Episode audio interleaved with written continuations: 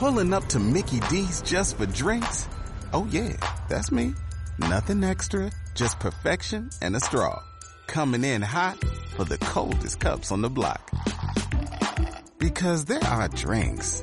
Then there are drinks from McDonald's.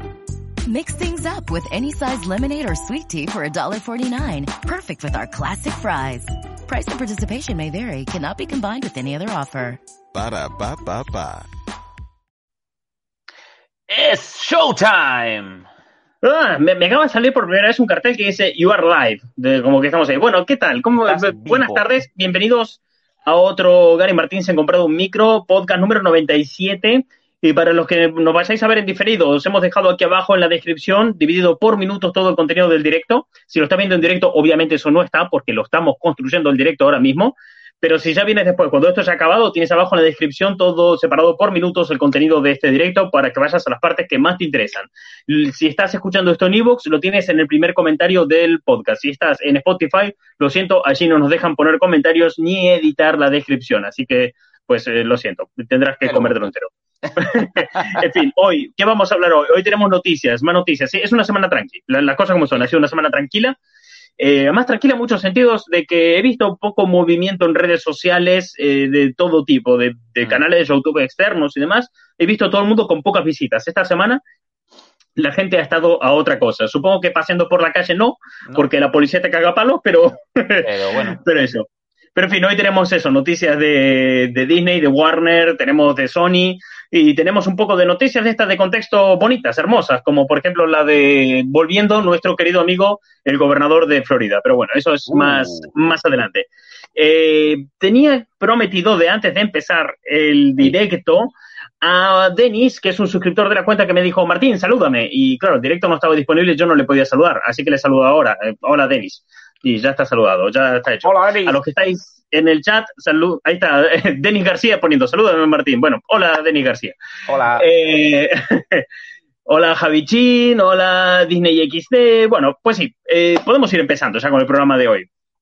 Espera, Disney ¿qué? XD es el canal que cerró y ahora vuelve como usuario de YouTube. Me, me Disney, encantaría. sí, claro. Disney XD, hola, venía por un poco de audiencia. O sea, es una movida lo de que, a ver, yo no sé qué está pasando ahora aquí en España con el canal de. Disney XD, porque, claro, el canal ya hace tiempo que cerró y no han puesto aún nada en su sitio. Y he estado eh, leyendo en algunos lugares de que están teniendo muchos problemas las televisiones en España por sacar nuevas licencias y contratos porque ahora mismo no son rentables las teles, en el Claro. sentido de que no hay anuncios. Eh, Las ganancias de una tele, por norma general, suelen ser los, eh, los anuncios. Entonces, claro, las licencias, contratos, con el estado de alarma hay muchos tipos de contratos y cosas burocráticas que no se pueden hacer. Y creo que esto le ha pasado a Disney, porque Disney XD ha desaparecido el canal en muchas partes del mundo. En cuanto desaparece, al cabo de unos días ya entra Marvel HQ, que es el nuevo canal de Disney, pero aquí en España no. Aquí en España aún no ha entrado. No, de hecho, eh, hay noticias por ahí, he leído en algunos sitios de que Movistar ya lo tendría listo para sacarlo ahora en mayo, pero me está llamando la atención eso, que de hecho vas pasando los canales y hay una pantalla en negro, no, no hay nada. O sea que, y además que la frecuencia en la que emite Disney XD sigue siendo propiedad de Disney, entonces no, no sé qué habrá, qué habrá pasado. Eh, quería destacar un comentario aquí que nos deja Hugo Camacho que pone, hola, después de escucharme todos los podcasts, al fin me puedo conectar al directo. Eh, gracias, primero por escucharte todo y perdón. O sea, porque Perdón. tienes que tener la, la cabeza rotísima de escuchar todas las putas horas de este idiota y yo hablando todo No el es- rato de tonterías. No es el primero que viene y dice, hola, he escuchado todos los podcasts, hola, he escuchado varios seguidos, hola, toda la tarde he escuchado esto. No es el primero que nos encontramos de eso y yo todo el rato pensando, estás loco, ¿cómo? Sí, sí, sí, yo no lo haría, yo no me escucharía un día entero. Yo ya tengo que pasar el día entero conmigo y me molesta, Ya, así que, así que eso. Vamos a ver, por cierto, ha entrado más gente en el chat, vamos a saludarla, como Fátima Klein, o Alexis Eduardo Alosano, y Raposo, y Hugo Camacho, y alguno más también que se me pasó aquí en el chat. Porque sí, ahora que sé que puedo hacer zoom en la pantalla y ver el chat, eh, yo soy feliz. Bien, vamos a ir primero, vamos a empezar ya con el programa, ¿vale? Con las cosas para hablar hoy. Y porque llevamos cuatro minutos diciendo absolutamente nada. Cuatro minutos de nada. Eh, Bien, lo primero, para entender un poco el directo de hoy y las noticias de hoy, hay que ponernos un poco en contexto. Entonces, para ponernos en el contexto, eh, hemos traído dos noticias, ¿vale? Dos noticias que son una importante, una importante para entender lo que está pasando, y una que no es importante, no tiene absolutamente nada que ver con lo que hablamos aquí habitualmente. Pero no hay manera de hilarlo, pero dije, no podemos pasar esta noticia por alto, porque es tan estúpida, o sea, es tan loca, es tan de, de, de jajás, que sé que en un futuro eh, esto se va a conectar con algo. No lo sé, no, sé- no sé cómo, pero sé que si hablamos de esto hoy, en un futuro nos va a valer para algo. es una y si no, hoy mínimo unas risas. Mm, vamos a empezar primero con lo importante, ¿vale? Vale. Y es el tema de los cines. Habíamos hablado en los programas anteriores. eh, perdonad si me escucháis toser mucho hoy, pero sigo con mi tos horrible, con la que llevo arrastrando desde hace un mes, y estos días estoy un poquito peor. Pero bueno, eso, que noticia importante. Habíamos hablado desde hace unos programas ya, unos directos, del tema de los cines de, de los cines como salas de cine, ¿vale? No de, de las productoras ni los estudios, cómo iban a sobrevivir a esta situación, porque la verdad ellos están sacando una parte bastante jodida, porque los estudios pueden optar por estrenar en streaming, pero los cines no, los cines son No. un negocio físico, un sitio en el que tú estás pagando por una experiencia, porque realmente a día de hoy, Sí, donde más hoy- beneficio pueden sacar es del tema palomitas de, y de eso, bebidas y demás, que de las entradas que están sacando. O sea, te pueden sacar quizás de eh, abonos o cosas similares, pero fuera de eso, los cines, su ganancia está en toda la parte de, de hostelería y demás. y no solamente eso, fíjate cines como Cinesa, que tú estás haciendo la cola para entrar en el cine y ya en la propia cola tienes para comprarte peluches, tienes para comprarte merchandising de las películas que vas a ver, tienes Esto para es. comprar cómics, funcos. Y es que realmente ir al cine hoy por hoy es una experiencia, porque fíjate que tú en tu Sí. casa, ahora con mucha facilidad, puede ser porque no, no valen las cosas lo mismo que antes. Y, y antes una tele grande era muy cara. Eh, Hoy en día no es tan caro, no es tan No es tan difícil una tele exactamente, no, sí. los sistemas de audio han mejorado un montón y se han vuelto más económicos, hasta comprar proyectores. Entonces, realmente si tú vas al cine es por la experiencia de ir al cine, porque eh, incluso las películas, las películas puedes acceder a ellas con muchísima facilidad mientras están en el cine. Es lo mítico de la temporada de los Oscars. Cuando estamos en temporada de Oscars, eh, todas las películas nominadas a los Oscars se pueden descargar súper fácil de, de internet porque se filtran. Entonces, claro, si vas al cine hoy en día suele ser por la experiencia, porque además tampoco es que sea barato ir, ir al cine. De hecho, hablábamos en muchos programas anteriores del tema de la proporción entre comprarte un videojuego y comprarte una película, que una entrada al cine son 8 euros a lo mejor y un videojuego son 70. Pero calculas cuánto dinero por hora estás gastando, o sea, Y vale, no un videojuego te es- cuesta, claro, un videojuego te cuesta 70 euros, pero te da 200 horas de juego. Hostias, te pagas eh, 8 euros por ir al cine y tienes dos horas. Entonces, en proporción, no es algo que sea barato. Entonces, claro, lo que hablamos ahora es el tema de cómo van a sobrevivir las salas de cine, porque son las que más difícil tienen el tema de la digitalización, Sí. todo el tema de cómo sobrellevar que, porque los estudios tienen contratos con ellas, tienen contratos los estudios de decir, bueno, te garantizamos que este año te vamos a estrenar tantas pelis y esos contratos no se van a poder cumplir o, o el problema está si los intentan cumplir, que eso vamos a hablar ahora también, que es un, es un problema. Entonces, esta semana Europa Press ha sacado un reportaje sobre cómo se preparan las salas de cine en esta situación. Eh, lo que han hecho es hablar con diferentes productores y dueños de estudios españoles de, y de salas de cine de cómo están sobrellevando la situación y qué se esperan para el futuro. Y lo que más me ha llamado la atención es que una de las cosas que más preocupan a las salas de cine no es lo que están viviendo ahora mismo, sino lo que van a vivir después, que es lo que hablamos nosotros muchas veces Sí. cuando hablamos sobre todo del tema de Sony, de que la gente va a ir a lo puto loco al cine de golpe a ver las, las películas. Eh, había una ventaja con eso de puede que no suceda por una bajada gradual, que es lo que estaba Mm. ocurriendo ahora, ¿no? Que el Estado dijo, bueno, vamos a hacer una desescalada en, en la, en lo que son las cuarentenas, los confinamientos, no solamente aquí en España, sino todo el mundo se está, casi en todo el mundo se está planteando así. Entonces, lo que sería es que poquito a poco los sitios vayan abriendo, cuanto más aforo tengan, más van a tardar en abrirse, ¿no? Entonces, eso haría como que un poco nivelar el hype de la gente por, por ir al cine. Pero aún así seguíamos diciendo de que si hay tanto reclamo, tantas películas para ir a, en, en un futuro, de lo que hablamos de cómo jugó Sony sus fechas, Disney cómo las estaba colocando y demás, de que sí puede haber un efecto así llamada de que la gente vaya de golpe, ¿no? Un Ajá. ejemplo es eso hoy, que entráis en Twitter hoy y veis cómo la gente ha salido hoy a la calle. Eh, hoy es el primer loco. día que la gente puede salir a la calle desde que se inició la cuarentena con niños. Hoy es el día que los niños vuelven a la calle y veía fotos de playas y de parques eh, llenos de gente, que uno podría pensar que en Twitter, bueno, la gente malintencionada sube fotos para cagarse en todo el mundo de la peña en, en la playa o de los parques, con demasiada gente. Pero tú, Gary, me decías antes de empezar el programa que tú recibiste fotos de, de Bastegueiro, aquí al lado de Coruña, de playas llenas. Me, una playa que tenemos aquí a nada, 6-7 kilómetros, eh, me llegó por WhatsApp, por un grupo de WhatsApp de, de Yo lo flipo. Y era gente, pues, a lo mejor, eh, no sé, 30 personas se podían ver tranquilamente y no era eh, tal y como se dice eh, la norma, ¿no? Que puede bajar un progenitor con hasta tres niños y hasta un kilómetro de, eh, de su casa. Que vale, a lo mejor coincide que todas las personas que viven alrededor de la playa bajaron juntas, pero aún así estaba pidiendo a la familia entera. claro, pero aún así también está el tema del distanciamiento social, de que tienes que estar a dos metros. O sea, todo núcleo familiar que salga ahora a la calle, núcleo familiar entendiéndose el padre y hasta tres hijos, tiene que estar a un metro o dos de, de otra gente. Entonces, eso, que, que no se estaba respetando. Preguntan aquí en el chat. ¿Vosotros Ah, no veis vemos. algo en la pantalla? Porque pensé que iban a poner la noticia y se han puesto sus ventanas pequeñitas, pero no veo nada más. Está en negro, Está en negro. Ah, pues. Ah, pues mira, no está saliendo ahora. Vale, pues eh, gracias por avisarnos en el chat de que no Gracias. Bueno, para lo que nos estáis escuchando en, en Evox y en Spotify, lo que acaba de pasar es que, bueno, habíamos puesto el titular de Europa Press en la pantalla, pero bueno, no, no salió. Gracias por el aviso, eh, chicos.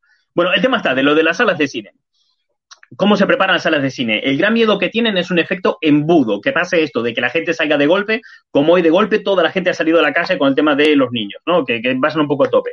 Y esto, eh, además, lo ven porque hay un segundo problema aquí que a lo mejor no, no percibimos de buenas a primeras, y es que puede que los estudios intenten cumplir sus contratos, en el sentido de que intenten todos los estrenos pactados para 2020 sacarlos en 2020. Lo que hablábamos, por ejemplo, de Disney, que Disney ya había anunciado 14 estrenos en 6 meses. Un inciso, la gente que está en el chat, ahora lo veis, acabamos de poner en pantalla de vuelta eh, el titular, si lo podéis ver, si no, mm, lo quitamos. Bien, pues el tema es que lo que esperan es eso, un, un embudo porque haya demasiadas películas. Esto da dos problemas. Uno, el efecto reclamo de que toda la gente vaya al cine corriendo a, a ver las películas, ¿no? Que hago de, que haya demasiada gente para las salas de cines que hay no puedas atender a toda la oferta, o sea, toda la demanda, quiero decir. Y el segundo problema es que haya demasiadas películas para la cantidad de salas que hay. Es decir, si eh, se estrenan muchas películas a la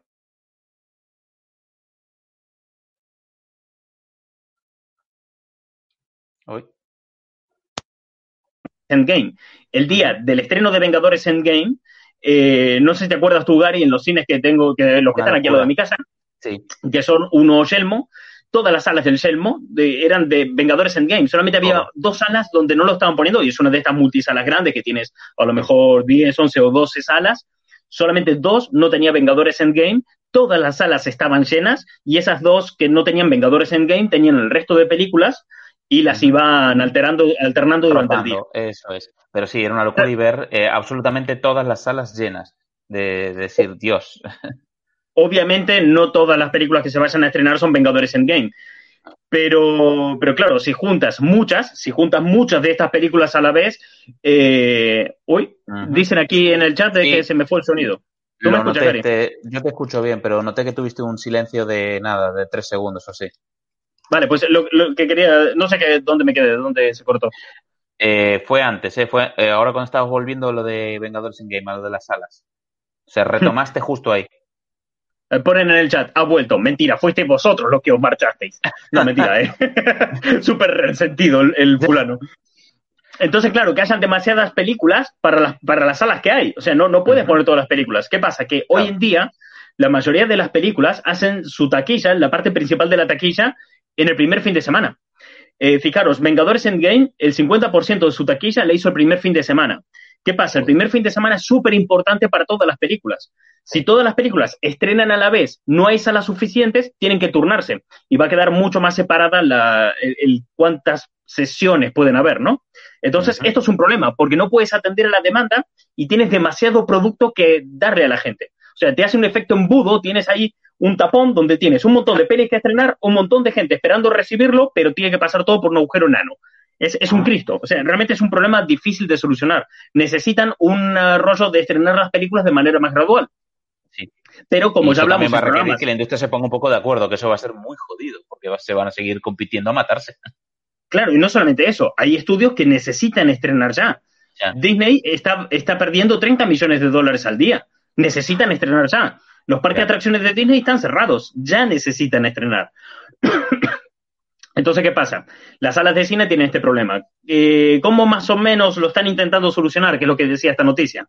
Por un lado, eh, se juntaron unas 70 salas de cine, ¿vale? Unas 70 empresas, y han hecho una plataforma de streaming para probar estrenar los estrenos online, ¿vale? Sacar los estrenos online eh, a 6,95. Quedaros con esta cifra porque es importante para cosas que vamos a hablar más adelante en el directo, a 6,95 eh, el estreno, ¿vale? O sea, tú pagabas online 6,95 y te veías la película.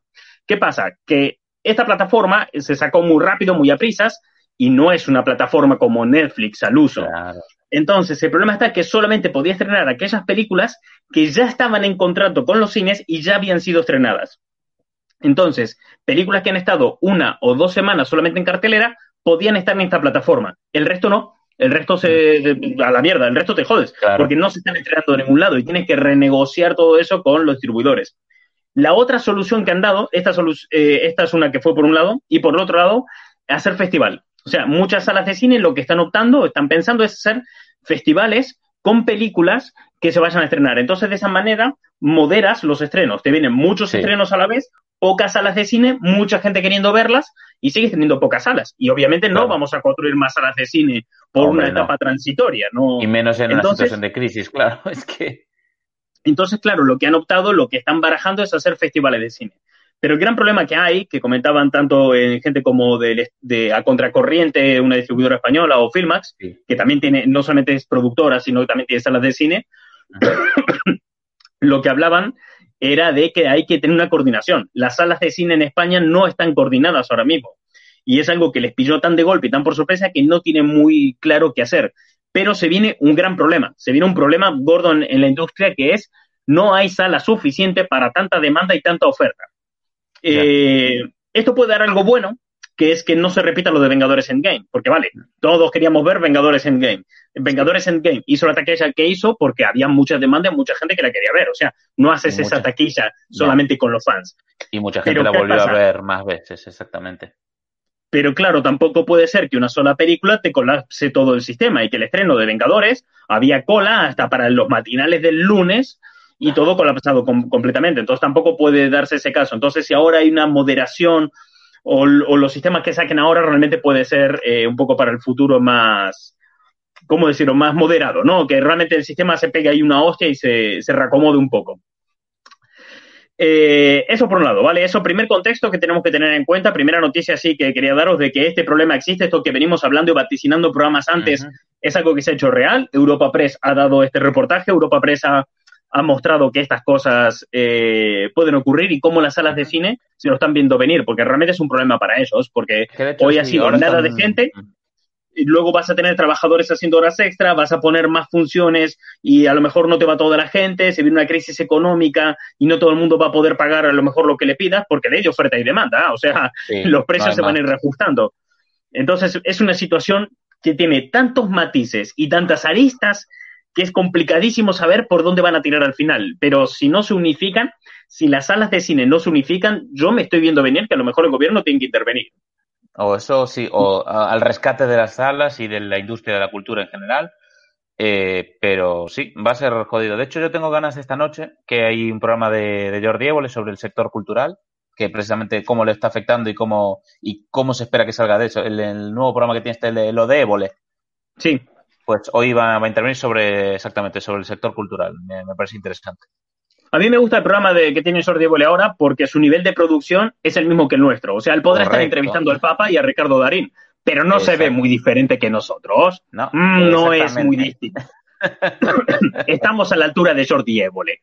Bueno, sí, porque este es bajito como yo, así que sí, estoy a la altura de Jordi Évole. Eh, ojalá lo pudiéramos tener a él en el programa. En fin, que eso, que realmente se viene un problema complicado, se viene un problema gordo en ese sentido. Y ahora, antes de pasar a la siguiente noticia de la semana, tenemos que hablar de una noticia, que es la que os decía antes, que no tiene nada que ver con estas cosas. O sea, no es una noticia que tenga algo que ver con todo lo que hablamos habitualmente, ¿no? De hecho, son dos, concretamente. Son dos. Una, vamos a, vamos a tocarla rápido, sencillo. O sea, vamos a nombrarla porque el chiste se hace solo, el chiste es el titular, y luego ya vamos a la que hace jaja y no tiene nada que ver con nada Antes de pasar con la noticia, solo quería recordarte algo que pusiste en el guion y me parece importante y que deberíamos haber dicho antes de la primera noticia, que eh, hoy no tenemos que recoger cable. Hoy no, no hay que rectificar ninguna barra basada que hayamos dicho, pensado o dicho. Hoy lo hemos hecho bien en el programa anterior. Sí, señor.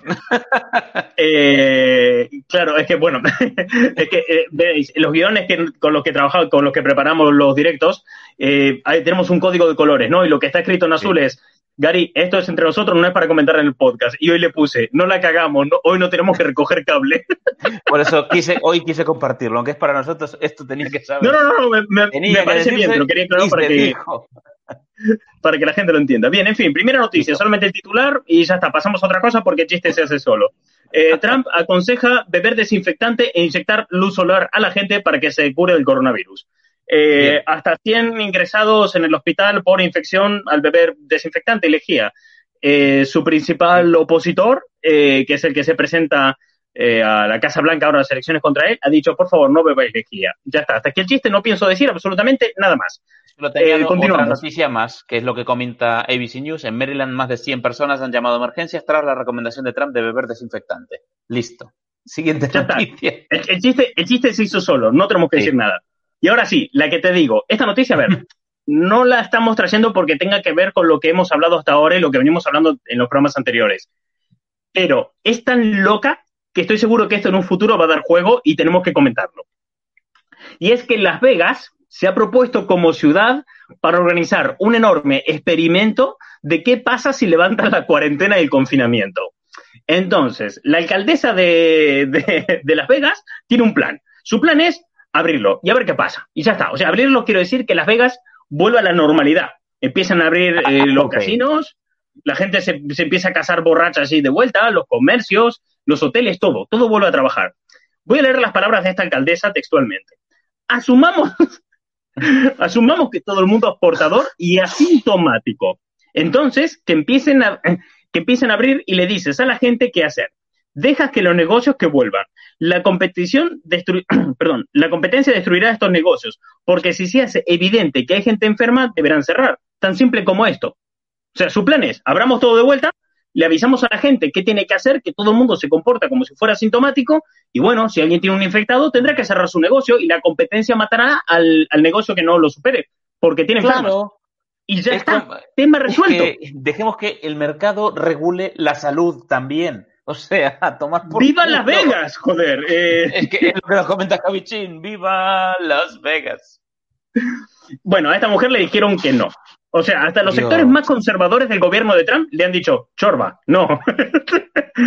y ella parece que se ha enfurruñado bastante y ha mandado a todo el mundo a la, mierda y ha dicho que, eh, o, sea, o sea, no literalmente les dijo iros a la mierda, pero sí es cierto que no se ha puesto de una manera muy amable ni muy maja con la gente y ha dicho algo así como lo único que estáis haciendo con el confinamiento y la cuarentena es matar a Las Vegas.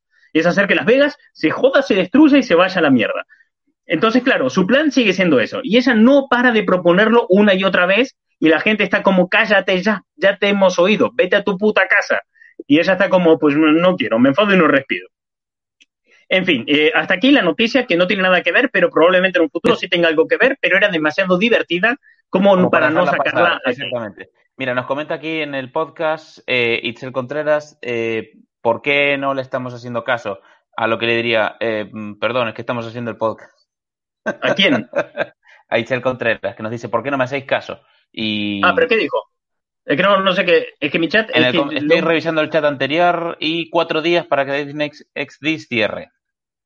Ah, vale, o sea, vale. Estamos haciendo caso, perdón. Eh, pregunta importante, técnica. Eh, ¿En qué país? ¿Desde qué país nos escribes?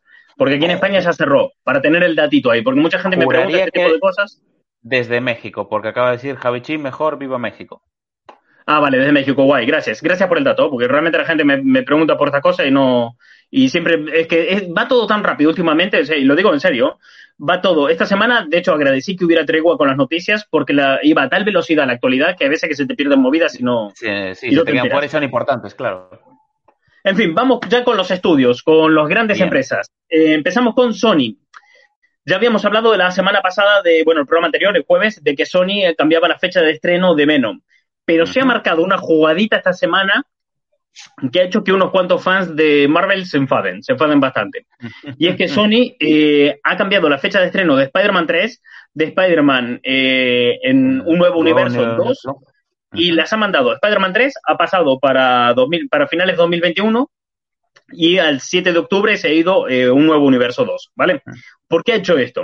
Porque va a estrenar antes un charter la película, ¿vale? La película del Ah, videojuego vale, Uncharted. sí. Que sale Tom La- Holland también, sí. Uncharted, eh, el videojuego de PlayStation, compró los derechos Sony, Sony va a hacer live action. Mm. Tom Holland es el protagonista, y entonces, claro, no pueden rodar las dos películas a la vez como sería en cualquier otro caso. Entonces, aquí, prioridades. Ya la situación es complicada para rodar dos pelis a la vez, pero si tienes el, el prota, el, el- es el mismo, más complicado todavía. Entonces, ¿qué han hecho? Han puesto como prioridad un charter para rodarla primero y estrenarla primero, y luego hacer Spider-Man.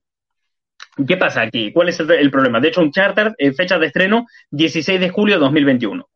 Uf. ¿Cuál es el tema aquí? De que a los fans de Marvel les ha cabreado. ya lo han tomado como que ya está, ya está Sony otra vez jodiendo a Marvel, ya está No Sony otra vez rompiéndole los huevos, queriendo que- joderle con Spider-Man y demás. No va tanto por ese lado. El tema está en que Spider-Man es una coproducción entre Sony y Marvel Studios. Entonces, eh, al hacerlo de esta manera, tienen que repartir los ingresos. Mm, Spider-Man puede generar en taquilla mil millones de dólares que se tienen que repartir el dinero. Irá más para uno, más para el otro, pero ese dinero hay que repartirlo. Con un charter no. Con un charter toda la pasta se la quedan hechos, porque los derechos son de, de Sony, toda la película, yo me lo guiso, yo me lo como, ¿no? ¿Qué pasa? Que Sony, al igual que todos los estudios, necesitará taquillazos rápido. Necesitará ingresar pasta rápido. Fijaros que puso en la primera mitad de 2021 casi todo lo de Marvel que tenían así ya anunciado fuerte. Y luego sacan un charter y luego ya se meten con Spider-Man, tanto la de animación como la de imagen real. A mí me parece una jugada muy coherente por parte de Sony. Me parece una jugada muy coherente y que como fan Es de Marvel claro. hasta prefiero que lo hagan así. ¿eh? Puestos a tal, sí. A mí es otro tema. Yo entiendo que a nivel económico es eso lo que les joroba. Que un charter es una. Tienen que amortizar esa licencia por pelotas, porque en el momento que haces una inversión, eh, cuanto más tardes en sacarle rendimiento, más dinero estás perdiendo. Y yo entiendo que, claro, se les vieron trastocados todos los planes de rodaje, como a todos los estudios con la cuarentena, y al final es lo. Por eso tomo prioridades. O sea, Claro, porque mm, tampoco se puede ojo. permitir dilatar esto mucho más tiempo. Y claro, además piensa que los beneficios de Spider-Man eh, pasan por un nuevo acuerdo con Marvel, no van a ser tan jugosos como una saga que vas a explotar por ti mismo. Y además, como fan de Spider-Man, prefiero Sí. que, eh, que Sí, sea Spider-Man con, con presupuesto, quiero decir. Sí, y me, me- gusta la idea de que, porque fijaros que Uncharted se, se estrena en julio y Spider-Man 3, o sea, la tercera parte de la saga esta de Homecoming, se estrena en noviembre. O sea, eh, de que conste, ninguna de las dos empezó su rodaje, estaban las dos en preproducción. Entonces, prefiero que, que Spider-Man llegue con presupuesto, o sea, quiero que Sony llegue con pasta a hacer Spider-Man, ¿vale? Claro. Aunque se involucre más o menos en la producción, eh, se encargue de más o menos cosas y Marvel tenga más o menos produ- eh, participación en Spider-Man, hostias, tanto si Marvel llega con presupuesto como si llega Sony con presupuesto, obviamente la peli saldrá mejor, no solamente en cuanto a película en sí, sino en cuanto a promoción, de puesta en escena, rematar, fijaros que la, la fuerte tendencia que hay últimamente a que graban una película, ven cómo queda montada y luego vuelven a grabar cosas para darle unos toques finales. Claro. Si vais a volver a grabar cosas, queremos que haya un buen presupuesto y de por medio. Yo creo que un ejemplo de, de que a veces esas escenas no salen bien es Civil War. Sí. Civil War tiene unos efectos especiales que te cagas. Pero la escena del aeropuerto en la que aparece Spider-Man, cuando Sony, eh, perdón, cuando Iron Man grita Gallumbo, si aparece Spider-Man y saluda a todo el mundo, ves cómo sale Iron Man ahí con el CGI que tiene y el fondo croma, y es horrible, Eso. se ve fatal. Entonces, Queda prefiero que, que lleguen a esos momentos con más presupuesto, ¿no? Y que te salga un producto mejor. Así que eso, Sony cambia fechas, pone un charter como prioridad por encima de las colaboraciones con Marvel Studios. Eh, eh, Spider-Man en un nuevo universo pasa para también para finales de año y de hecho incluso se estrena, eh, no, perdón, eh, Spider-Man Nuevo Universo se estrena directamente en 2022, o sea, se va más Sí. lejos todavía. Así que eso, Sony ha cambiado las prioridades y no creo que los fans de Warner tengan que enfadarse. Y ahora Warner, tema Warner. Aquí me gustaría saber la opinión que está de la gente que está en el directo, si lo estás escuchando diferido, que me lo digas en los comentarios. De hecho, he dejado una encuesta en, en Instagram preguntándole a la peña y había opinión bastante dividida sobre, sobre este asunto. Y es que eh, Warner ya ha empezado a estrenar sus películas eh, en streaming. Eh, y no es la única. Universal también estrenó películas en streaming. Universal estrenó Trolls 2, esta de Trolls World Tour. Y Warner ha estrenado Scoop, que es de esta que habíamos hablado tantas veces, que era la primera película del el universo cinematográfico de Hanna-Barbera y que su primera película iba a ser Scooby-Doo, ¿vale? Esta de Scooby-Doo de animación que se tenía que estrenar ahora. Bien, pues Scooby-Doo, Scoop, va a salir directamente en streaming dentro de unos días. Va a salir para estrenar en un sistema que es el que más se está barajando para futuros estrenos dentro de la plataforma, dentro de todas las plataformas, quiero decir, porque ya habíamos hablado muchas veces en este programa de la posibilidad de estrenar en streaming, ¿no? Por parte de todo el mundo. Claro pero hablamos de que había eso, unas dificultades técnicas, tienes que crearte una buena plataforma, tienes que ofrecer algún tipo de servicio premium, lo que sea. Y por lo visto, por lo que más se está decatando en los diferentes estudios y, empresas, es por el sistema pay-per-view, que es como se ven grandes combates, por ejemplo, los grandes eventos de pressing catch, se ve por pay-per-view y este tipo de cosas, ¿no? Incluso el YouTube que te pone pues este efecto videoclub con las pelis de pago y demás, que también. Eh, sería más, es que yo pensé también que era eso, pero el sistema que están escogiendo es más parecido al del boxeo, al de ah. Rosa Pressing Catch, que es pagar por un evento en vivo. O sea, pagas un precio, te ves solamente el evento y una vez acabas ya está cerrado. No, eh, no, no, hay más, no hay más rollo. Entonces, ¿qué están haciendo? Lo que van a hacer es estrenar Scooby-Doo por sistema de pay-per-view. Solamente va a estar dos días disponible y va a costar 20 dólares verla. 20 dólares. Sí, ahí está el tema. Yo quiero ahí saber la opinión de la gente. Si 20 dólares les parece poco o les parece mucho. Yo tengo sentimientos encontrados en eso, porque lo que hablábamos antes de que las plataformas de streaming de aquí de España que salieron por parte de los cines para los estrenos, las habían puesto los estrenos a 6,95. Pero de golpe ves que en Estados Unidos la han puesto a 20 dólares. ¿Qué pasa? Trolls 2 ya se estrenó eh, por parte de Universal, ya la estrenó, ya la estrenó en pay-per-view también la cobró 19,99 y actualmente es el contenido audiovisual de pago por ver más vendido de, la historia de Estados Unidos. O sea, en streaming, nunca mm. se estrenó algo en streaming que fuera tan bien como Troll 2 eh, World Tour. ¿Qué dices? Y costaba 20 pavos. ¿Qué pasa? Yo me planteo esta perspectiva, yendo a precios de aquí de España para entenderlo, ¿no? Porque los precios en Estados Unidos son otro eh, mundo. si te vas a una sala pequeña de pueblo es baratísimo, si te vas a una multisala, son caras del carajo. Eh, pero claro, el tema, yo lo que veo es, ¿a quién va dirigida esta película? A los niños. Si tú, padre, quieres ir con tu hijo al cine, no te va a quedar muy distinto de precio que pagar 20 euros para verla online.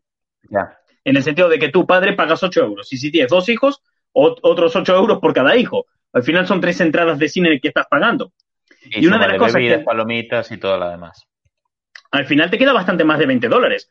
Entonces, de buenas a primeras, pensar que 20 dólares por película es, muy loco, es muy caro, pero por otro lado, te quedas con el rostro de, joder, aún así se están gastando menos. Si piensas a qué público va dirigido, ojo, si piensas a, quién va dirigida la película, quién es el que va a pagar. Entonces, claro, yo tengo sentimientos encontrados en ese sentido. Me parece que para una película es caro, me parece que para un pay-per-view es barato, porque además los pay-per-view deportivos, por ejemplo, ver UFC, boxeo y todo esto, que es el mismo sistema, no andan tan distintos de precio. Hay algunos pay-per-view que llegan a costar hasta 35 o 50 pavos, ¿sabes? Los, he llegado a ver. O sea, yo me acuerdo de, trabajar, eh, de estar trabajando en el bar y, mirar de UFC, que UFC no tiene sistema de pago para, para hostelería, que lo típico, o sea, es hay una cosa que es el precio que te cobran por deportes para que lo veas en tu casa y otro lo que le cobran a la hostelería, ¿no? A los bares y a los restaurantes y demás. Pero UFC, artes marciales mixta, no tenía el rollo para, o sea, te cobraba lo mismo, tanto si eres un bar como si eres una persona.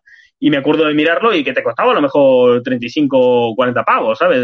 De, un pay-per-view. combate, claro. Entonces, para pay-per-view es barato, para peli es cara y realmente la familia que paga por llevar a sus hijos al cine se está gastando menos.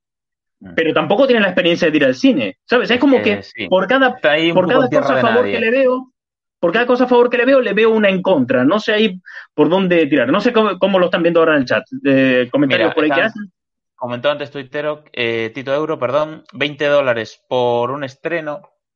Eh, no me parece mala idea, por si, eh, pero si ya la película es tuya, está hablando de compra digital, no si es pay-per-view, es decir, si compras la peli en digital por 20 dólares. Hugo Camacho dice, 20 pavos es una locura eh, para una peli en streaming. Por ese precio tienes dos meses de cualquier plataforma, más o menos. Yo estoy de la opinión de, de Hugo Camacho. Es decir, no me parece, no es tanto el precio, sino concretamente por esta peli. Yo quizás por esta peli no le daría, y depende, pues, yo qué sé, me dices. Claro, pero ahí entramos- sin- Mira, eso me recuerda mucho a una movida que había comentado Alex de la Iglesia hace años, en, creo que en Twitter o en una entrevista, no me acuerdo, que el tío decía, ¿por qué me vale lo mismo ir a ver El Hobbit que que la gente vaya a ver una de mis películas? Quiero Claro. decir, el nivel de producción no es el mismo, los gastos que tienen no es el mismo, la experiencia que te dan no es la misma. Pero claro, todas las películas en el cine te valen lo mismo. Te vale lo mismo ir a ver la última gran producción de Marvel que ir a ver la última película de Danny Rovira. O sea, te vale lo mismo ir a ver eh, una Sí. película como Wonder Woman que te vale lo mismo ir a ver, no sé, La llamada de los salvajes o cualquier otra producción más, más pequeña. Entonces, claro, uno, eh, tú en tu casa, claro que te lo planteas así, tú en tu casa te planteas, eh, joder, ¿pagarías o 20 pavos por Scooby-Doo? Eh, a lo mejor quiero pagar, pero quiero pagar menos. Pero claro, es que eh, esto eh, tenemos que entenderlo como el cine en tu casa Sí. y es rarísimo. Es el tema de- es muy curioso. Claro, y además el tema de lo que decían ahí, no te la quedas, o sea, pagas 20 pavos, pero no te la quedas. No es como y se acabó la YouTube, peli que y ya está YouTube- 20, claro. YouTube te cobra a lo mejor 14, 14 hasta 14 euros, he visto que te cobran por películas, pero luego te la quedas y la puedes ver cuantas veces quieras en YouTube. Esto no es así, esto es pay-per-view. O sea, la pagas y pasados estos dos días ya está, no la vuelves a ver. De hecho, Claro. no estoy seguro ni si las vas a ver todas. Pero es que el tema es que Control 2 funcionó muy bien. Es que funcionó que te cagas. De pay-per-view de cine, de, de pay-per-view de estreno de cine online, que bueno, no es algo que, que esté tan popularizado ni tan conocido, pero No, no, es la primera vez que se hace. Ha sido el mejor de la historia. O sea, realmente hizo buena taquilla. Lo que teníamos buena taquilla, lo ha hecho.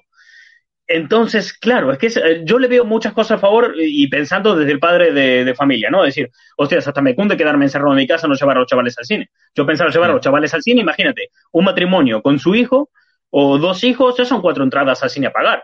Es un dinero. sí. Vamos, por compararlo con los otros cines de antes, que decíamos 6,95. A siete pavos por cuatro personas te quedó más caro. Sí. es sí, que...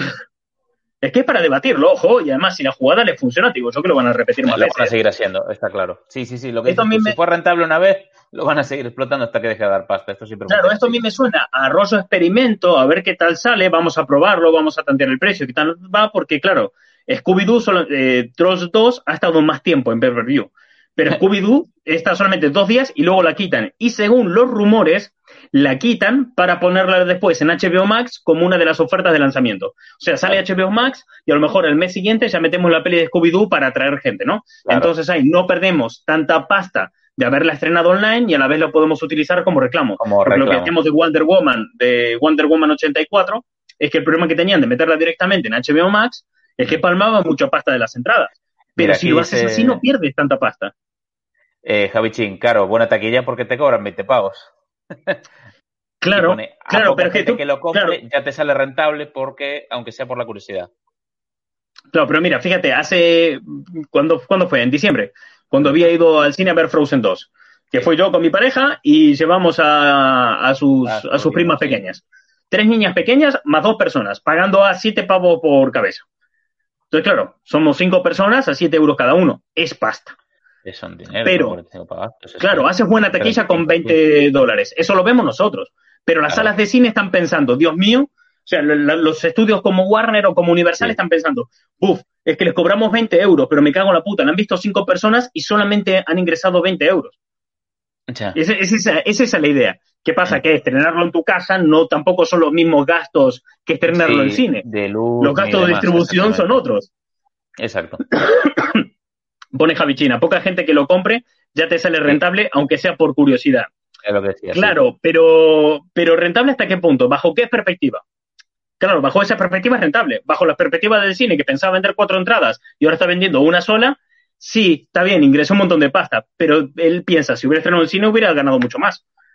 No sé, es ahí. Hay hay una doble. Es raro, es raro. Es, Sí. es- sí, no se puede, no se puede jugar rápido, desde luego hay que hacer muchos números y, y valorar también resultados no solo de una película, de un estreno, sino de, de la evolución de cómo, cómo va avanzando. O sea, bueno, Troll 2 funcionó fenomenal. Vamos a ver, no sé, unos 5 o 6 estrenos más y ver cómo para qué lado tira. Claro, y hay que tener en cuenta, estamos en abril. Si al final los cines no, s- no abren hasta, Finales de año. hasta, hasta finales de año, no abren hasta diciembre, enero, pues a lo mejor esto lo empezamos a ver de manera más, más fluida. De otra forma, sí, lo vamos a ver de otra forma, lo tengo clarísimo. Porque, o sea, porque ¿cuántas igual, veces se han Sí, sí, sí. Igual, yo qué sé, eh, estrenos que me pueden interesar de Marvel o pelis que estoy deseando ver, si no queda otra y solo la hay, pues pagando 20 pavos, pues reconozco que, es eso, que los voy a ver, los voy a pagar. Hombre, hostias, has pagado 20 pavos por una película, que ni los DVD te cuestan tanto a día de hoy. Ya. O sea, te vas a la FNAC o cualquier centro comercial a comprarte un DVD y te cuesta 10 euros. Y te viene con extras. Ojo, que, que ahí está el tema. Te, Sí, sí, sí, recuerdo ahora esa es la- las últimas promociones que había de Marvel. Te la comprabas con caja metálica, te costaba 15 pavos y te venía con extras. Aquí no, aquí te ves la peli a pelo. Solamente es la película por 20 euros.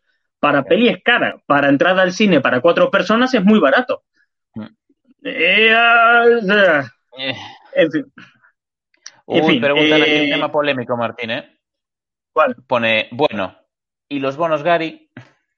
Disney. Eh... me olvidé hasta ahora, te juro que me olvidé hasta ahora.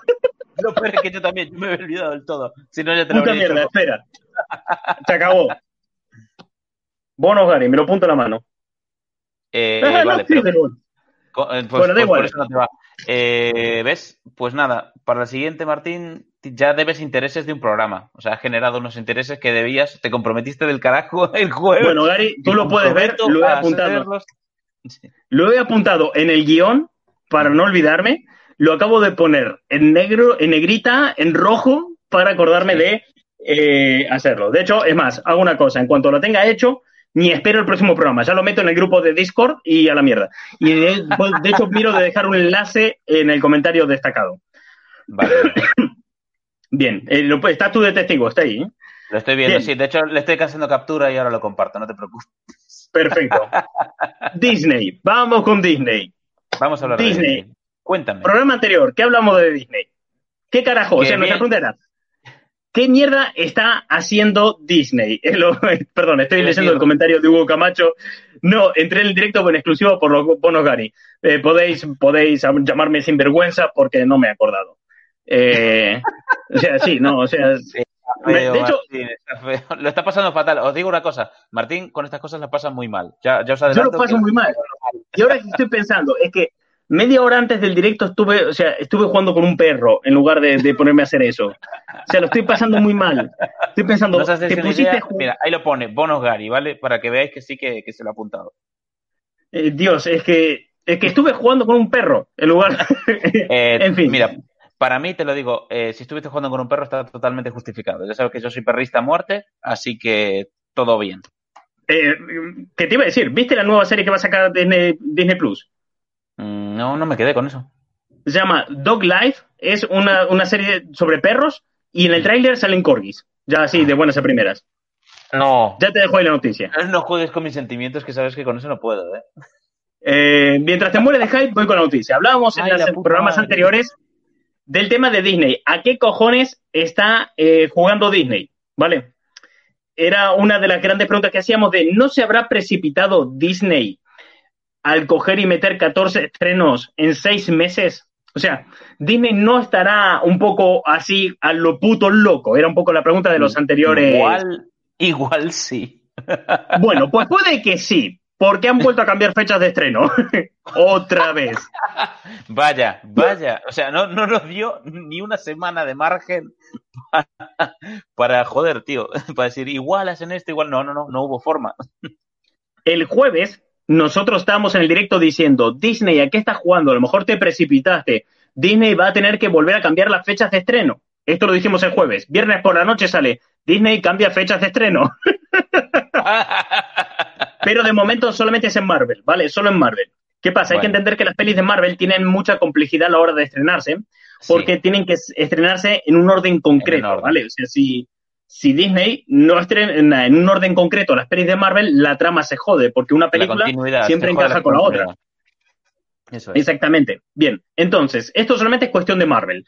Lo que no sé es si esto es decisión de Kevin Feige o de Disney directamente. Creo yo personalmente que es de Disney, pero bueno. Sí. Entonces es, las nuevas fechas de estreno es Black Widow queda para noviembre de 2020, entre comillas, ahora lo explico. Los Eternos siguen en febrero de 2021.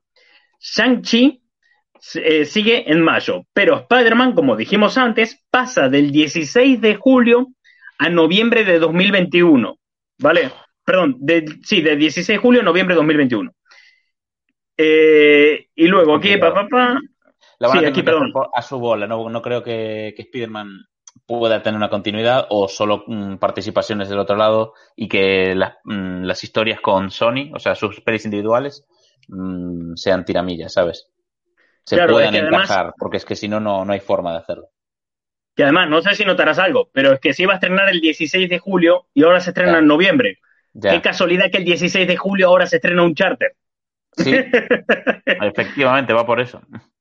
Claro, luego Thor Love and Thunder eh, está para febrero de 2022. Doctor Extraño pasa de marzo de 2022 a noviembre y después Black Panther queda igual y Capitana Marvel queda igual. O sea, estamos hablando de que Spider-Man y Doctor Extraño cambiaron de fecha.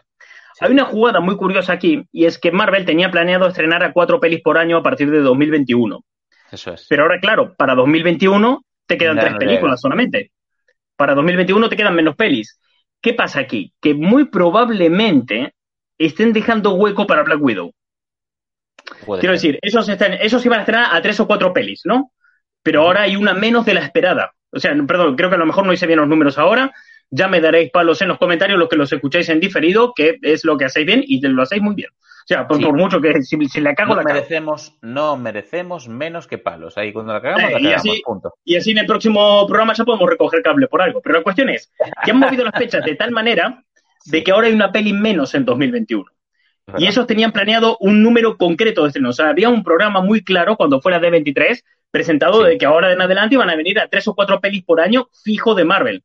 Pero ahora hay una menos. Entonces, mi teoría, y ayer de hecho lo veía un vídeo de Stream Marvel que comentaba lo mismo, y yo dije, va, a lo mejor es teoría mía de conspiranoico, pero cuando ya veo que Peña más profesional, Rosso Stream Marvel, lo está viendo igual, eh, es que no es tan de conspiranoico. Entonces, yo lo que creo aquí es que se están viendo venir de que Black Widow no la van a poder estrenar finalmente en, 2020 y se están dejando un hueco libre de manera precavida para el año que viene en, 2021. Entonces, ¿se estrena Black Widow en 2020? Pues de momento sí, pero si los cines cierran hasta final de año, la tendrán que mandar para el año que viene por pelotas. O sea, no, no les va a quedar más, opción. Y yo creo que esto lo han entendido. Creo que esto lo han entendido a partir de, ver este cambio. De decir, pues mira, te empezamos a mover pelis de fecha, empezamos a hacer hueco y ahora te queda ahí un, un rollo para mandarlo para otro lado. Entonces, no me extrañaría que empecemos a ver esto con más cosas de Disney. Con Rosso, por ejemplo, con Pixar no hay tanto problema, porque Pixar estrena mucho menos al año. Pixar te estrena a lo mejor uno o dos pelis. Y, si son dos pelis es mucho, ¿sabes? Ha sido raro el año que Pixar te ha estrenado dos películas. Sí que es raro. Pero Marvel, coño, Marvel te estrena tres o cuatro pelis más todas las series. Entonces, claro, sí tienes que hacer un hueco. Es que con Black Widow yo creo que mm, interviene un poco con Falcon. Bueno, Falcon y Winter Soldier van aparte. Es verdad, Black Widow es, va para atrás, pero sí que la de WandaVision está, está muy condicionada por el estreno de, Doctor Extraño 2. Claro, y Loki. Loki, WandaVision y Doctor Extraño todo, todo conectan. Entonces, claro, es, ahí es complicado. Entonces, claro, yo creo que lo que Disney se ha dado cuenta es de este problema, del embudo que hablábamos antes, de que los cines van a tener este problema de embudo. Se han dado cuenta de estos problemas que van, que pueden surgir y de los que pueden tener esos mismos. 14 estrenos en 6 meses en los cuales no sabemos si van a haber cines. Entonces lo cambian. Vale. Acabo de abrir ahora el calendario para decirlo bien.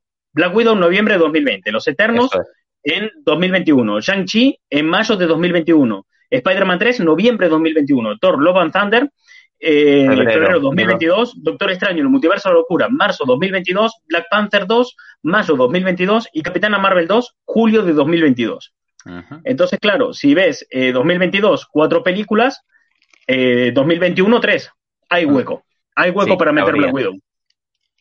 ¿Qué te digo? Si siguen pateando estas fechas para adelante, al final va a estar el mismo calendario que había originalmente, pero con un año de diferencia. Exactamente. Pone Fátima estoy viendo... La peli de Black Widow son los padres. Eh, Black Widow es el nuevo Nuevos Mutantes. Es el nuevo New Mutants, Black Widow. Black Widow es el, nuevo eh, es el nuevo Half-Life 3. Claro, sí, es el nuevo, el nuevo Portal 3. Es, diría Duke Nukem Forever, pero no sé, a lo mejor si la peli se estrena es una mierda, sí, es el Duke Nukem Forever. Correcto. La cuestión es esa, que yo creo que Disney ha, ha escuchado nuestro directo, nuestro podcast el la semana pasada. Hijo. Me llamó Kevin. Face y me dijo, tienes razón, hay que cambiar esto. no, los cojones, ¿qué va a pasar eso? No, pero sí es cierto de que, de que yo creo que se han avivado ahí de que, de que la situación es complicada, porque además lo estás viendo y estás, estás viendo todas las noticias, cómo van evolucionando todos los gobiernos. Fíjate todo el Cristo que ha sido, por ejemplo, aquí en España, organizarnos para que un padre pueda salir a su calle, a la calle con su hijo. Ya, tío. Entonces, claro, abrir cines es todo mucho más complicado. Entonces yo creo que Disney un poco se ha dado cuenta de esto y ha tomado esta, esta decisión de decir, bueno, voy a ser precavido y voy a empezar ahora, en vez de poner, como hizo la última vez, que cogió y metió estrenos hasta 2022, que puso esas fechas con Indiana Jones 5 y demás, yo creo que aquí dijo, vale, vamos a ir pasito a pasito, que ojo, no es la primera vez que la cagan con esto, o sea, no sé si te acuerdas tú cuando anunciaron eh, la fase 3, Sí. cuando anunciaron la fase 3, metieron películas ahí a cañón, fue una locura. Se les fue de las Eh, manos. habían- anunciado Vengadores Infinity War, parte 1 y parte 2, y es, Correcto. nunca existió parte 2, fue No, Endgame, no. ¿sabes? Eh, y luego, cuando fueron avanzando los años, tuvieron que ir cambiando esas películas y decir, bueno, ahora vamos a cambiar, eh, de hecho habían anunciado Capitán América, ¿cómo era que llamaba? también. El Capitán América y la Sociedad Serpiente, que al Sí, final fue Capitán América Civil War, ¿sabes? ya. Pero sí, Cambiaron los había- logos de todas las películas, la de Dios. Sí, sí, sí, hubo, hubo de todo, cambios y apaños, pero bueno, en fin. Mira, comenta aquí Vladimir Goro, eh, al final, si Doctor Strange se estrena en 2022, a Benedict no se le sopa- solapará con el rodaje de Broadway. Pues igual sí, Es hay que que sí, ver eso. Hay que ver cómo queda también la obra de teatro. Y no so- Broadway y no también tiene solamente él. retrasos. Y no solamente él, los contratos que tiene Chris Hemsworth con Netflix son potentes, Sí. porque a lo mejor ninguna de las películas que va a ser Chris Hemsworth con Netflix son tan grandes como Thor 4, Claro. pero aún así son, muchas películas. O sea, son muchas películas pequeñas contra una película solo muy grande. Mm. Entonces, claro, Chris Hemsworth, de hecho han salido ya esta semana las primeras noticias del biopic de Hulk Hogan, que solamente estaba anunciada esa película y ahora han anunciado de que ya se está escribiendo y ya han anunciado que, que se está preparando físicamente Chris Hemsworth para esa peli. Que de hecho dicen que se tiene que poner mucho más tocho que para, mm, que para Thor, que tiene que Normal, estar o mucho sea, más musculado. Normal, porque que el puto Hulk Hogan era una torre de músculos, tío. Es que. Hulk Hogan es que era, no, era, era descomunal. Eh, no por nada se llamaba Hulk. O sea, quiero decir, no, el que se llame Hulk Hogan no, tiene nada una que ver con Hulk de. Marvel, ¿no? Pero es que Sí. la palabra Hulk se utiliza para describir a, cosas así, una masa de músculos gigante, una cosa. De hecho, no, Hulk no tiene una palabra para traducirlo al español, no, no hay una traducción exacta, es ese tipo de cosas. Pero bueno, que es, que es un puto Cristo. Esto es un, eh, es un Cristo. La parte buena, de noticias buenas en cuanto a calendario de Marvel, es que eh, parece ser que vuelven los X-Men de los 90 con Oh. un nuevo proyecto a Disney Plus. ¿Vale? Nice. Eh, la serie de los 90 de los X-Men, la, la mítica de, de trajes amarillos de. X-Men de los 90. Eh, pues bien, ya hace tiempo los creadores de la serie vienen hablando de que querían hacer una nueva temporada o una temporada final, un poco como lo que Kevin Smith va a hacer con He-Man dentro de Netflix, que va a sacar una temporada final para He-Man y los Masters del Universo. Pues una cosa para el estilo. Así que eh, ellos han presentado un proyecto a Disney, Disney les ha dicho que vale, y ellos no pueden decir nada. Los que tienen un contrato, una cláusula con, con Disney en el cual no pueden comentar en qué están trabajando, pero sí que los X-Men de los 90 vuelven y que no se sabe qué será. Lo único que han dicho es que no es una nueva temporada, sino que es un proyecto nuevo. Así que puede ser o una continuación de la serie, o una nueva serie bajo ese estilo, o directamente una peli. Yo, de momento, tiro más por capítulo especial o película, pero bueno, no lo sé. Lo- Una cosa, Teoría me que a recoger cable porque ya nos dice Raposo que lo de Hogan sí que iba relacionado con el personaje de Hulk. Se lo pusieron porque era más grande que el actor de Hulk, el eh, Ferriño, que Lu Ferriño, el actor. Hostia, es verdad, es verdad, sí, cierto. Bueno, Pues, pero claro, no va eh, relacionado con Marvel Editorial, sino con Ferriño, joder. Eso sí. Pero sí, es verdad, sí, sí. Eh, Sí. Bueno, la cuestión. Ya está, ¿ves? Al final sí tengo que recoger cable hoy. Me cago en la... Bueno, da igual. Así que esa es la parte buena dentro de los estrenos de Disney, ¿no? Que la serie de los X-Men de los 90 vuelven. Pero ¿qué pasa? Siguiendo dentro de esta movida de lo que es Disney, que aquí está guay, de lo que es Disney con sus problemáticas de aquí a final de, de año, es que van a estar los parques cerrados hasta 2021.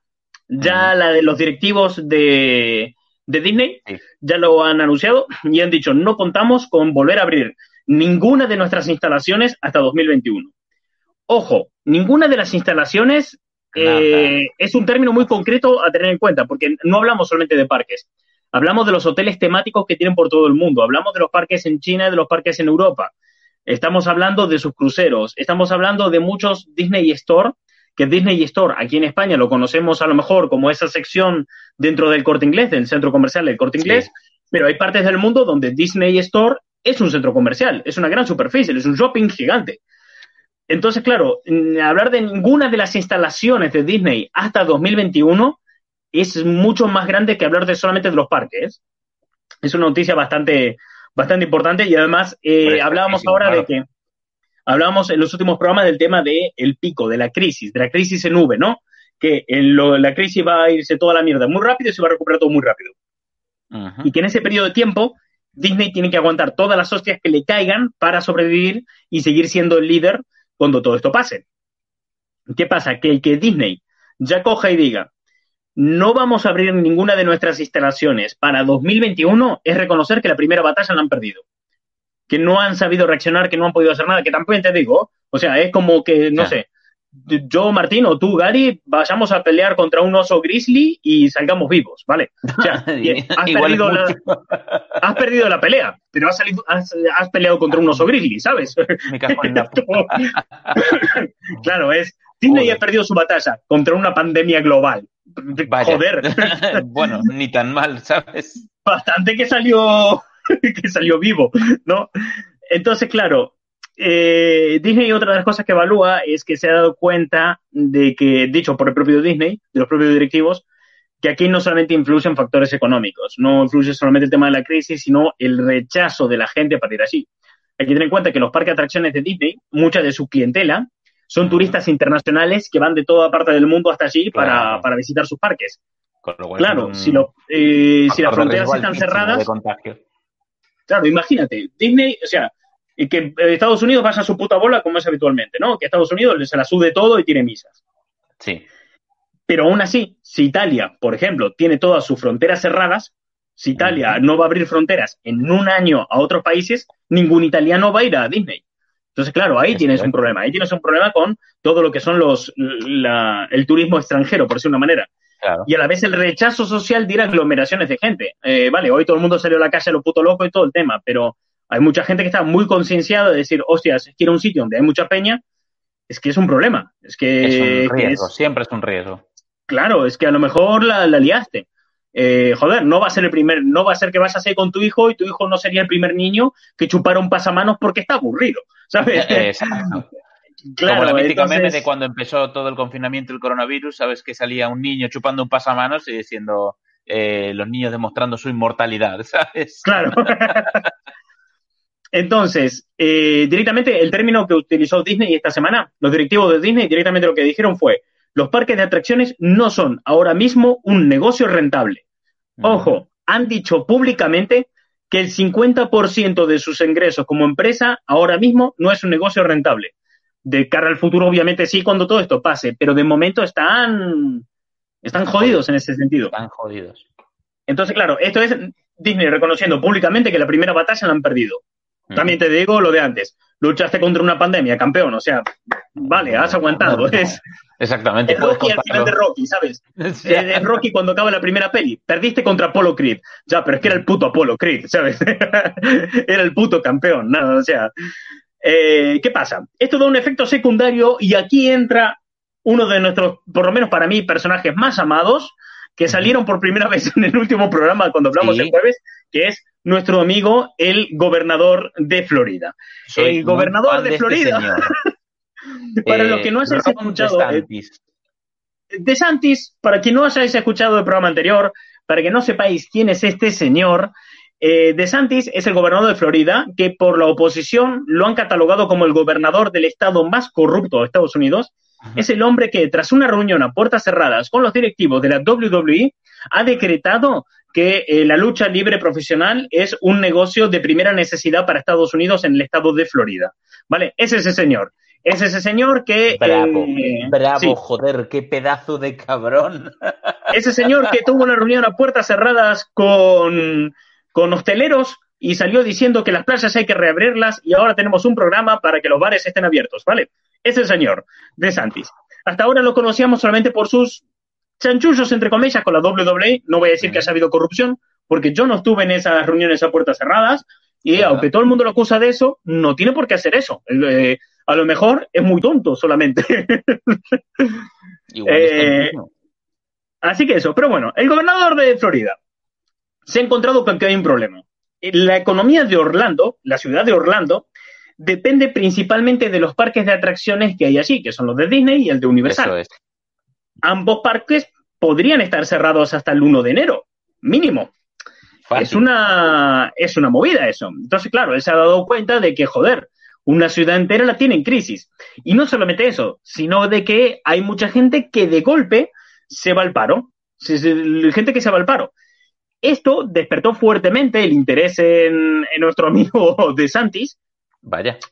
Eh, y ha dicho que, bueno, que, hay que confiar en Disney. Que Disney realmente no tiene por qué estar cerrado hasta eh, enero. Que, Disney puede abrir mucho antes. De hecho, sus palabras fueron, Disney está muy por delante de la curva, así que podría abrir el 1 de junio.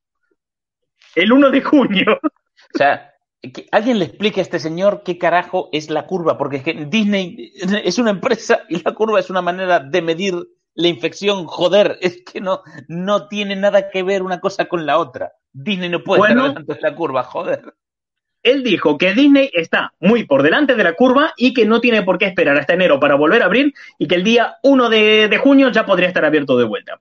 Es más, ha hecho un comité para eh, evaluar la situación y asesorarse y así eh, llegar más rápido a una solución con Universal y con Disney ha juntado ambas empresas con el gobierno, han, entrado a trabajar directamente con el gobernador y el gobernador dijo públicamente en un telediario, yo he hablado con esta gente, están por delante de la curva, ellos van pasos por delante de la curva y ya está, el 1 de junio esto puede estar abierto de vuelta y funcionando.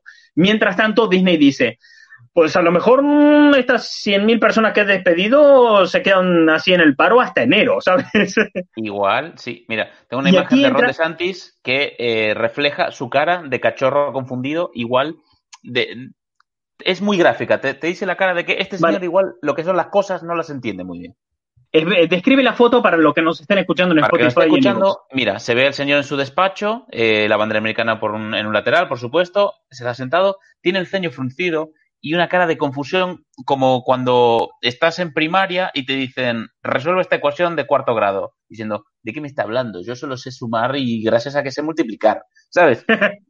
pues esa, confusión en su cara se ve reflejada. O sea, se ve en su cara la expresión de, la expresión de, explícamelo de la curva, a ver, que yo lo entienda. lo ¿sabes?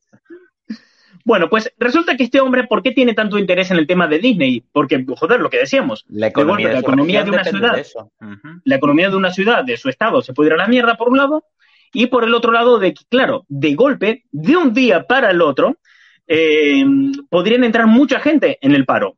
Solamente por Disney, solo de Disney, se calcula que de un día para el otro, ahora cuando empiece mayo, podría entrar eh, a los programas de subsidio por desempleo de Florida 77 mil personas. ¿Vale? 77 mil personas de una sola atacada, a lo cual este hombre de Santis ha dicho, eso es mucha gente, me va a colapsar el sistema. Ya no hablamos de dinero, solamente el sistema, el que funcione, se puede colapsar, a lo cual Disney se ha ofrecido a tramitar él mismo los papeles. Básicamente Disney ha dicho un rollo de, mira, quítate de ahí que eso lo hago yo.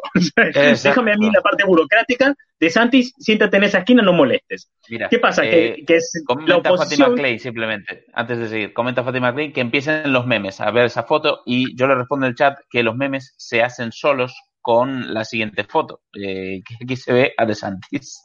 Sí, tenemos otra imagen más con DeSantis abrazado a Donald Trump y esa meeting, Exactamente. Esta, esta imagen es, es maravillosa. La meme se hace sola. Bien, si queréis hacer memes, eh, vosotros mismos, o sea, lo compartimos en el siguiente programa, si los hacéis.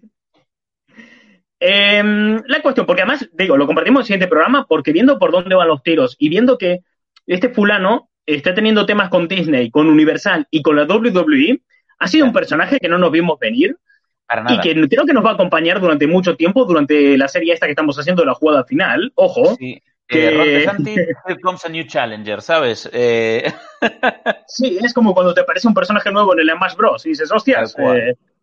Pues la cuestión es que Disney lo que ha dicho es que se hace encarga él de tramitar el paro de toda esta gente. Pero el problema está en que Disney lo está criticando la oposición porque no tiene la autorización por parte de esos 77.000 empleados de, eh, de tramitar esos papeles. No tiene autorización legal para poder hacer eso.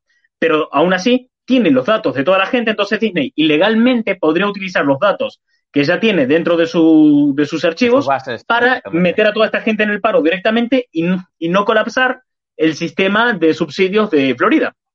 Entonces, tenemos por un lado un, un gobernador que dice, bueno, acabemos con esta tontería, abramos los parques ya, a tomar por Por otro lado, una empresa que ya no sabe qué hacer para no mandar a, tanta gente en paro, para no joder a sus empleados. Y no, y no colapsar toda la región, claro. Claro, cuando además, eh, además está el tema de que la heredera de Disney, que no es que trabaje en la empresa, pero ahí está, la heredera directa eh, ha puesto a Disney a caer de un burro. O sea, dijo que le parece inadmitible lo que ha hecho, que, que, nadie lo puede aprobar, que, que eso, bueno, hizo todo un escándalo en torno a que Disney despidiera a 100.000 personas. Y Disney está en plan de, de, bueno, pues explícame tú cómo pagamos los sueldos, ¿sabes? Dime tú cómo pago yo los sueldos de 100 personas. Y además, ¿qué van a hacer en el parque? claro. O sea, no, no, no, no, no tienes, o sea, no, no han encontrado una solución mejor para esto. Entonces, poner Disney... parir una medida es populismo barato, joder, claro. Esto es inadmisible. Dame una solución. Ah, no, no, yo de eso no tengo. O sea... Claro, es que, entonces, claro, Disney está en ese punto de, bueno, los parques cerrados hasta enero. De Santis diciendo, quien dice enero dice junio. Eh, toda la gente que va a ir al paro, si se colapsa el sistema del paro de Florida, después está el tema de la economía de Orlando. Un Cristo, o sea, yo no querría tener el puesto de DeSantis estos días, yo no querría meterme ahí. No, la verdad es que no. Y además le pides eh, apoyo a Trump porque es como tu benefactor y demás, y ¿qué te dice? Eh, chupito de lejía para todos. Mm, no, joder, no, es, no es una solución. Hostias, es que De Santis está a un paso de decir hagamos como en Las Vegas, ¿sabes? está el tipo ahí a, la mínima. Pero bueno, ¿qué se puede esperar de un hombre que ha dicho que la WWE es, es, trabajo esencial de una empresa de primera necesidad para, para Estados Unidos? sí, pues ahora que se lo coma eso. ahora toma, con patatas. Y en fin, hasta aquí la noticia. Vamos ahora con los comentarios, preguntas y respuestas de la comunidad. Si tenéis alguna pregunta, comentario o cosa que decir, es ahora el momento de soltarlo en el chat y os responderemos a todos eh, a su debido tiempo, o sea, cada uno. O sea, no vamos a responder a todos a la vez porque no se entendería nada. Tengo una aquí eh, de Denis García, que la lleva repitiendo a lo largo del programa, que es eh, ¿qué opinamos de la peli de Netflix Extracción? no había de hecho pensaba verla hoy. Yo tampoco la vi, Extracción. De hecho, no sé ni, no vi ni el tráiler, para decirte no tengo ni puta idea de lo que es. Es una peli de Chris Hemsworth, que es un tío durísimo, que tiene que sacar a un chaval de una ciudad y se le ablanda el corazón con ese chaval. Es todo lo que sé por el tráiler, nada más. Bien. Eh, pero pensaba verla hoy o mañana, la peli. La tenía ahí, de hecho ya me la puse en la lista de Netflix. Eh, no tiene mala pinta, o sea, es de estas películas que te digo que tiene Chris Hemsworth con Netflix ahora bajo contrato, que son pequeñas. Pero que no, no pintan mal. Y he visto que tuvo que, o sea, por lo que he visto en algunos medios, ha funcionado bastante bien, de que tuvo bastante audiencia. Perfecto. Eh, bueno, mira, esta pregunta era de... Eh, Denis García.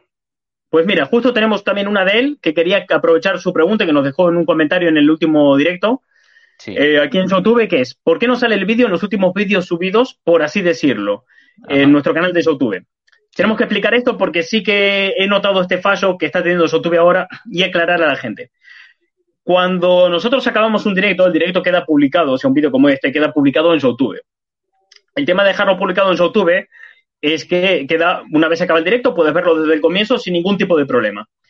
Pero eh, YouTube empieza un, procesado, ¿vale? O sea, tú acabas el directo, YouTube empieza a procesar el vídeo y a pasarlo por sus filtros para ver que no haya problemas de copyright, a convertirlo a un formato comprimido que YouTube pueda enseñar y todo este tipo de, de cosas. ¿Qué pasa? Que ahora, durante estos tipos de tiempos de confinamiento, YouTube está teniendo un montón de, problemas a la hora de, llevar la plataforma adelante porque muchos de sus trabajadores están haciendo teletrabajo y de una manera muy urgente han empezado a hacerlo. Entonces YouTube da un problema muy raro que ocurre ahora, que es que nosotros hagamos un directo, empiezan a procesar el vídeo y el vídeo no acaba de procesarse hasta 12 horas más tarde, cuando lo normal es que tarde solo unos minutos. Entonces, ¿qué pasa? Hasta que no acabe de procesarse el vídeo, el directo no va a acabar en la lista de nuestros últimos vídeos subidos en nuestro canal de YouTube. O sea, va a estar disponible, si alguien tiene el enlace puede entrar, si alguien lo ve en su feed como últimos vídeos subidos va a poder entrar, pero desde nuestro canal de YouTube no, hasta que no acabe de procesarse. Que suele Una vez que acaba de sobre las diez y media, por ahí más o menos de la mañana. Diez, hora española, aclaro. Sí, hora de España, aclaramos. Eh, entonces, tarda entre que nosotros sacamos un directo y el directo aparece en nuestro canal de YouTube como un vídeo subido, pasan unas 12 horas. Por eso, y esto ya para la gente de Evox y de Spotify, tardamos tanto últimamente en subir los audios a, a Evox Sí, y a, al YouTube- día y a siguiente, claro. Spotify. Porque hasta que no acabe de procesarse el vídeo, nosotros no podemos descargar el audio del directo. Por eso los podcasts no salen ya los jueves y salen los viernes y no salen los domingos y salen los lunes. Porque eh, este retraso o sea, va pateándose adelante, no, nos retrasan todo. Eh, lo dicho, podcast cuarentenoso, lo hacemos como podemos con lo que tenemos. Si palmamos ahora, pondría en nuestro epitafio, hicieron lo que pudieron con lo que tenían. Tenían, tal cual. Pues sí, mira, En fin. eh, pregunta a Geovichin. Primero le pide perdón a Fati y le dice, ¿qué va a pasar con DC? de DC, mira, eh, no lo he traído hoy la noticia, pero DC de momento, contra todo pronóstico, mm, no pinta tan mal como el resto. En el sentido de que, eh, por lo visto, calculan de que ah, en junio ya empiecen a salir de vuelta las series de DC en cómic. Eso significaría que Batman, que sería la primera en volver, volvería ya en junio, publicarse de manera regular.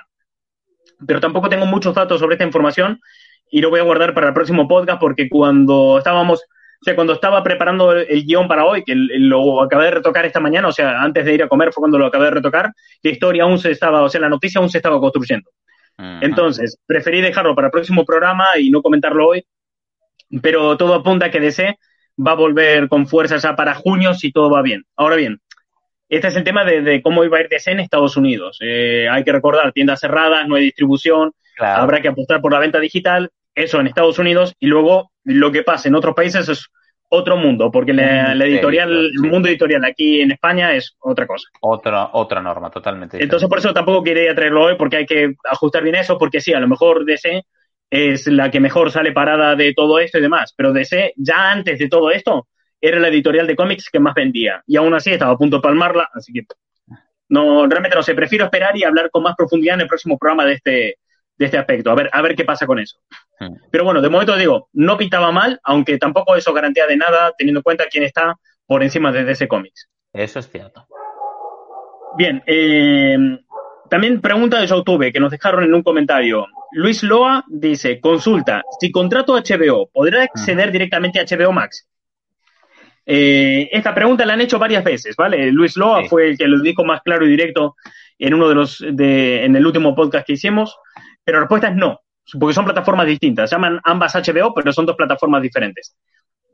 HBO Max tiene otro precio, tiene otra oferta, tiene otro contenido y contenido exclusivo. Además, el plan para AT&T es que de aquí a cinco años eh, HBO quede completamente integrada dentro de HBO Max. Supongo yo, teoría personal mía, que a lo mejor lo que harán será darles un precio especial para la gente que quiera pasarse de, de HBO a HBO Sí, Max, ¿sabes? Un, un upgrade por, por estar. él sería, estaría bien, la verdad que para no perder a gente que, que se le pueda ir por, por su de precio y demás, darles un precio especial. Igual no a los que lo han contratado recientemente, pero sí a los que llevan igual seis meses o más. Claro, además no solamente, no solamente eso, pero eh, es entender que ya se llama HBO, ¿sabes? La mitad del trabajo ya está hecho. Sí. El cliente de HBO que hay ahora va a querer tener HBO Max. Si Claro. está contento con HBO ahora mismo, imagínate cuando mejore. Si están Mm. contentos con la interfaz que tiene ahora, imagínate con HBO Max. Pua. La Así que eso, no. Valiente, o sea, valiente hijo de puta para estar contento con esa interfaz porque me cago en Dios, mira que es mala. Eh, no hay, te juro que no, eh, mira, me quise callar esto, me quise callar, pero no puedo defender esa mierda. Y nunca lo he tenido. O sea, lo he usado en casa de amigos o, o, o demás. Hostia, cuando quedábamos para ir a ver True Detective a casa de un colega, Qué dolor, qué puto dolor, eso. Dios, es que era, era jodido. Así que bueno, ahí está el, el tema. Si contratas HBO, no vas a tener automáticamente HBO Max, pero si contratas HBO Max, tendrás HBO. Va un poco así, por explicarlo, ¿no? Eh, bien, ahora, antes, bueno, espera, antes tenemos que leer un comentario de Evox, que es buenísimo, que nos dejaron hoy al mediodía. Y también te digo, comentario de Evox que nos dejaron hoy en el último programa que subimos y que dije, por fin alguien se da cuenta. Por fin hora. alguien se Ya da cuenta. Casi hora. 100 programas para que alguien se diera cuenta. Eh, JGN nos dice, o sea, que no decís más que mierda. Bien. Joder, Eh, ¿qué va de eso? ¿Qué va de mi eso? respuesta, mi respuesta fue eh, decirle a este chico que bueno, que eso lo vamos a poner en nuestro epitafio. En nuestro epitafio pondrá eso. En la lápida estará escrito, no decían más que mierda. Bien. Eh, se llama Gary Martín, se han comprado un micro. ¿Qué esperabas? Eh, es lo que hay. Pero bueno, también, bueno, en fin, cuando acabemos el programa ya le respondemos en condiciones. todo, exactamente. ¿Preguntas en el chat o comentarios por el chat? la gente está preguntando por el Gary Chiste y quieren saber si lo vetaste. No, que va, no. es una batalla perdida, no. Exactamente. No me digas que Martín lo vetó. Me gusta esta imagen que está creado como que tú eres el sensor y eh, yo soy el, el, fiestas. O sea, ahora mismo, si esto fuese el laboratorio de Dexter, tú serías Dexter y sería. O sea, yo estaría campando mis putas anchas, reventando todo tu, tu, programa y haciendo el caos. Me encanta, me encanta esa imagen. Si, si a Gary le quito el sello, suelta un demonio. Eh. La puta madre, o sea. Eh, V7 nos pregunta en Instagram. Buenas chicos, perdonar las molestias, pero me ha venido una cosa a la cabeza que quería saber vuestra opinión. Los que estaban realizando la figura de Iron Man por fascículos habrán seguido teniendo sus respectivas piezas para el montaje o se quedaron con el mayor como el mayor porcentaje de la gente solo con el casco. Esto viene por un programa que hicimos hace tiempo, hablando de una colección de Iron Man que sacó Altaya, con la que, bueno, estuvimos eh, mostrando algunas cositas en la cuenta de Instagram, aquí en YouTube y demás, y en la cual eh, eh, te comprabas el casco de Iron Man por un euro, pero si te suscribías a los fascículos, te armabas toda la armadura de Iron Man. El tema estaba de que la armadura completa costaba unos mil y pico euros, no me acuerdo, y se hacía durante dos años. Hicimos un programa hablando de sobre si esto era caro o no, y entonces aquí la pregunta era de si más gente la siguió haciendo o no. Claro. He de decir que al comienzo me pareció una pregunta interesante, ojo, porque fue un tema, creo que fue un buen, un buen podcast aquel de, para hablar de este asunto. ¿Qué pasó con aquello al final? Lo que pasó fue que sí, la mayoría de la gente se quedó solamente con el casco, compró el número uno y nada más, que era el casco por un euro, pero sí que el porcentaje de gente que al final se hizo la colección fue bastante más alto del que me esperaba. No es la mayoría, pero sí bastante más alto del que esperábamos. Esto ocurrió por dos cosas. Una, después del podcast que hicimos aclarando el precio y debatiendo y demás, hubo feedback de gente que dijo, hostias, entiendo cómo va el producto, entiendo cómo va el Rosa ahora, que nosotros hablamos de ese, de ese, en ese momento, en ese programa, de cómo valora la gente las cosas, ¿no? De, de cómo te cobran por valor. Una armadura de Iron Man que te has construido tú mismo, que es lo que te ofrece esta colección, eh, por mil pavos te parece mucho o poco. Todo dependerá de cuánto valoras tú el personaje de Iron Man y cuánto significa para ti, ¿no? del montaje, todo, todo eso eh, efectivamente se tasa, se tasa y al finalmente se le da un precio. Pues bien, a raíz de ese programa, más, personas se apuntaron a hacer esa colección y otras tantas más. Ojo, que mucha gente escuchó el podcast, empezó a reflexionar cuántas cosas valorarían ellos a mil pavos. O sea, ¿qué me gusta a mí que yo valore por encima de los mil euros? Y esto dio un efecto en cadena de que haya gente que se puso a coleccionar otras movidas, como por ejemplo la colección de Street Fighter del Tasha y otras cosas. ¿verdad? Entonces dio ahí un efecto en cadena que mucha gente entendiera un poco mejor cómo plantear sus colecciones, o sea, cómo empezar a coleccionar diferente tipo de cosas, no solamente colecciones por fascículos. El segundo factor que influyó en que aumentara la gente que, comprara esta colección, ¿no? que se hiciera eh, la armadura de Iron Man, ha sido el confinamiento. Cuando empezó la cuarentena, Altasha empezó a hacer una publicidad de la hostia con la armadura de Iron Man y sí que han venido más seguidores que me han dicho que han empezado la colección, porque están al pedísimo, encerrados en sus casas, tal vez son coleccionistas activos que tal vez no puedan volver a comprar nada de colección en una tienda hasta dentro de meses, y entonces, pues joder, es un hobby, entonces para tirar con el hobby, pues se han pisado esta colección.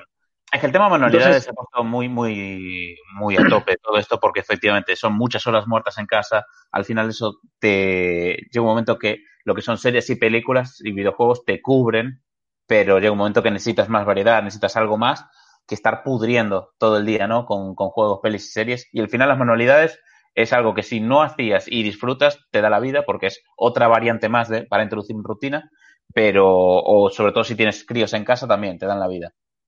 Lo cual hace también que para tu cabeza baje el valor. De, quiero decir, que ya mil euros no te parezcan tanto, porque antes eran mil euros por construirte tu propia armadura de Iron Man, pero ahora también es, y además por tener una vía de escape durante el confinamiento. Que te resuelve. Entonces hace que te sea más rentable todavía. Entonces, respondiendo a la pregunta, es más gente de la que espera, no es la mayoría, pero más gente de la que esperábamos, em, se ha empezado a hacer la, eh, la armadura de Iron Man, que bueno, es una colección que va a durar unos un año, dos años, y al final eso, te queda una armadura de Iron Man por Bastante euros, pero no los pagas todo una sola vez, ¿no? De hecho, si voy a, voy a hacer una cosa, cuando acabe este directo voy a dejar en la descripción el enlace a ese podcast en concreto para que lo podáis escuchar. Y ahora que hablamos de esto, de ah, dejar enlaces a sitios.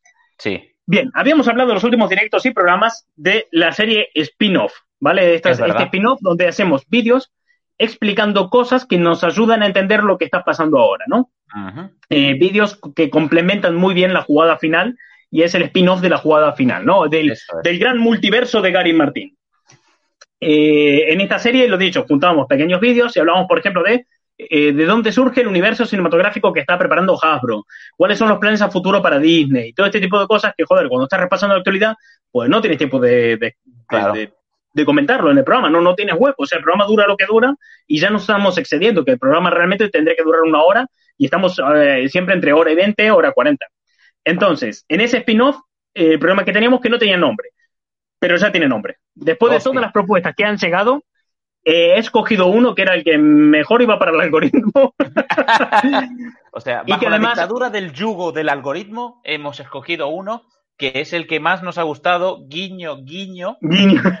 No, realmente, a ver, está escogido porque resume muy bien la situación, encaja muy bien con todo lo propuesto sí. por, la, por la comunidad.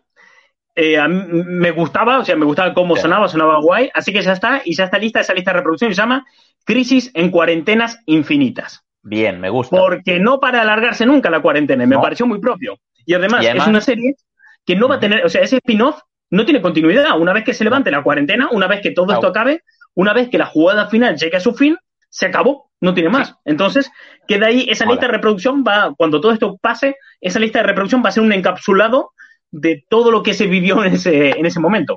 Me gusta además porque son cuarentenas infinitas, quiere decir que infinitas personas han vivido, o sea, una cuarentena y ahí está lo que han vivido, o sea, también, o sea, cómo la, cómo afrontas, cómo has disfrutado las cosas, así que está, está guay, me gusta. Esa lista de reproducción ya está hecha, tenéis el enlace en la descripción y no he puesto solamente eh, estos vídeos, sino que he puesto además más cosas. Una cosa mágica y maravillosa que ha pasado durante esta serie que estamos haciendo de la jugada final es que muchos de los temas que habíamos tocado en el podcast a lo largo de los 90, más de 90 programas que llevamos, de golpe todo ha tenido sentido y ha colisionado. Es como nuestro propio Vengadores Endgame. todo esto. ¡A tope! Joder, mira, habíamos hablado de que se venía una crisis, una burbuja de universos cinematográficos a estrenarse en el cine. Habíamos hablado de la historia de Disney. Habíamos hablado de tantas cosas que parecían inconexas entre sí y de golpe han conectado todas. Entonces, ¿qué he hecho? He puesto en esa lista de reproducción todos los podcasts que deberías escucharte para complementar lo que estamos hablando estos días. Por ejemplo, eh, si hablamos de que DC puede joderse, irse a la mierda, pues, oye, hay un podcast específico en el que hablamos de eso, ¿vale? Puedes irte a ese podcast y escucharlo. Y hablamos un día de que Hanna Barbera va a tener un universo cinematográfico. Hostias, hay un podcast contando toda la historia de Hanna Barbera. Entonces, hemos metido todos los vídeos que hubieran en el canal y todos los podcasts que ayuden a entender lo que está pasando, que ayuden a complementar la información que estamos dando, están en esa lista de reproducción que debe tener más de 30 vídeos. De hecho, voy a abrirla ahora para pegarle ahí un, vistazo rápido. Tiene más de 30 vídeos y ahí tenéis para, aburrir. Comenta Javi Chimboa, tío, es como una cápsula del tiempo digital. pues es que tú piensas, cuando pase, cuando pase un año de esto, imagínate, cuando ya acabemos la serie de la jugada final, se acaba esta saga, y pase un año y vuelvas a escuchar todo esto y digas, la puta madre, qué tiempos hemos vivido, ¿sabes? De decir, joder, qué, locura. Entonces, eh, estoy abriendo la lista de, reproducción para ir comentando un poco lo que hay ahí dentro. Tenéis el vídeo, el último vídeo que sacamos que, salió ayer, que es Crisis en Disney y cuál es su plan de futuro. Disney hasta ahora habíamos hablado de que tenía dos negocios, que eran el merchandising y los parques de atracciones que le daban todo, todo su beneficio, ¿no? Pues bien, desde que empezaron a meterse en las plataformas de streaming, de un año para el otro, recalco, de un año para, el otro, la explotación de sus licencias de manera directa, o sea, ver películas o ver series, eh, ha subido un 300%. Eh, están haciendo mucha pasta. ¿Y qué pasa? Que Disney, que siempre tuvo estos dos negocios, está por meter un tercero. Se está, está sacando un tercer negocio que es las telecomunicaciones. Meterse de lleno en las telecomunicaciones y que solamente sean ellos los que exploten de manera audiovisual sus licencias. Mm. ¿Vale? Este, eh, todo esto lo explicamos en este último vídeo de Crisis en Disney, que está en esta lista de reproducción. También hemos puesto el vídeo del cierre de Disney XD, el vídeo de los Power Rangers, el vídeo de los cómics gratis, porque en ese vídeo también explicamos cómo las editoriales están dando cómics a la peña, cuando llega Disney Plus a Latinoamérica, la historia de Hanna Barbera, dos vídeos contando cómo se, en tiempo real cómo se fueron cancelando películas y rodajes. Eh, ¿Qué pasaría si Disney compra DC Comics? ¿Qué pasó con eso, vale? En su momento, toda la supuesta carrera presidencial de Bob Iger antes de todo esto. Eh, el regreso de Friends y por qué Friends vale tanto puto dinero, que, que vale cientos de miles de, millones de dólares, es mucho dinero. Bueno, todo eso, todas esas movidas, eh, ¿por qué Mulan? ¿Por qué es importante que se estrene Mulan? ¿Vale? ¿Por qué Mulan no puede ir a plataformas de streaming, tiene que estrenarse en cines? Tenéis vídeos hablando de eso. Eh, explicando cómo funciona el negocio de la WWE, cuál es el problema de Star Wars, que eso no fue un podcast, fue un vídeo. Todo eso lo tenéis en esta lista de reproducción que es Crisis en Cuarentenas Infinitas, Multiverso de Gary Martín. Porque con mis santos cojones le he puesto Multiverso de Gary Martín en el título. Me gusta mucho. Me pide Fátima que enseñemos las tazas. Es verdad que quiere ver si han vuelto las de las divinas. Eh, no es el caso. Hoy yo tengo mi multitaza de Marvel con portadas ahí de cómics de Classics. Y la mía es una de Doctor Who que es Keep Calm, I'm the Doctor. Por oh, la tarde de arriba. Sí, señor. Eh, Gary, ¿te pasa como a mí de que ya antes del programa piensas en qué taza vas a escoger porque sabes que te lo van a preguntar? correctamente. Sí que lo hago, joder. Y sí, y, me, y, no quiero repetir de un podcast a otro. O sea, ahora podría, yo también lo estoy intentando. ahora podría coger la de las divinas porque ya sé como tres o cuatro podcasts que no sale. Pero sí, sí, sí. Sí, es, eh, es Bueno, pues nada, que ya tenéis la serie spin-off hecha, tenéis 33 vídeos ahí tenéis mogollón de horas, oh. así que ya está hecha, ya tiene nombre. Gracias por todas las propuestas, porque el de Crisis en Cuarentenas Infinitas eh, fue uno de los nombres sugeridos, así que muchísimas gracias a todos y ya tenéis la lista de reproducción ahí para eh, aburrir. Mira, eh, pregunta de algo que querías hacer. ¿Qué opinan de cómo va el canal? Esto es algo que querías hablar. Ah, sí, dar las gracias porque a la mierda, o sea. la verdad que gratamente A ver, lo que venimos hablando mucho tiempo, se nota que estamos en un buen momento para ser youtubers. O sea, eh, aunque bueno, nosotros no nos definimos a nosotros mismos como youtubers y esperamos no hacerlo nunca porque nuestra movida va por otro lado. Pero, joder, la semana pasada estamos diciendo que estamos contentos de pasar los 600 y ahora ya vamos más de 700 suscriptores, 764. Así que, gracias. Eh, gracias a todos por, por este apoyo y por esta movida y sobre todo porque lo estáis compartiendo, porque no llegas a esta velocidad solamente con comentarios, likes y que la gente, eh, quiero decir, con que el algoritmo te enseñe. Ahí tiene que ver Peña compartiendo los vídeos y demás. Y veo las métricas que eso se está haciendo. Así que muchísimas gracias a todos porque me cago en la puta. Estamos llegando a los 800. O sea, para antes de que se levante la, la cuarentena actual, estos 15 días que estamos viviendo ahora, o sea, para antes del 10, a lo mejor ya llegamos a los 1000, no lo sé. A lo mejor me estoy flipando, tampoco, no lo sé. Pero muchísimas gracias, joder, que la verdad que, que para nosotros nuestro primer gran objetivo en YouTube, eh, bueno, mejor dicho, nuestro segundo gran objetivo en YouTube es llegar a los 1000 suscriptores. El primero es llegar a los 1000 solamente con contenido de valor que aporte más a la audiencia de lo que la audiencia esperaría de por sí, ¿no? O sea, realmente crear unos vídeos muy completos que complementen todo un poquito lo que está ocurriendo, ¿no? Todo el mundo te, te puede subir un vídeo solamente de noticias a nosotros nos gusta ir un poco más allá y que la noticia además te aporte valor, es decirte, mira, si ha pasado esta es la noticia, pero te vamos a explicar por qué esto es noticia, ¿no? Y siendo que es algo tan diferente y tan técnico, que esté teniendo tan buena acogida, la verdad que reconforta muchísimo, reconforta, reconforta mucho pensar que, que, hace tres meses apenas llegábamos a los 100. O sea, hace tres meses decíamos, uy, 100, bien, y ahora, uh, joder, que... No tenemos mi nombre de canal, ¿por qué no? Solo tenemos una URL.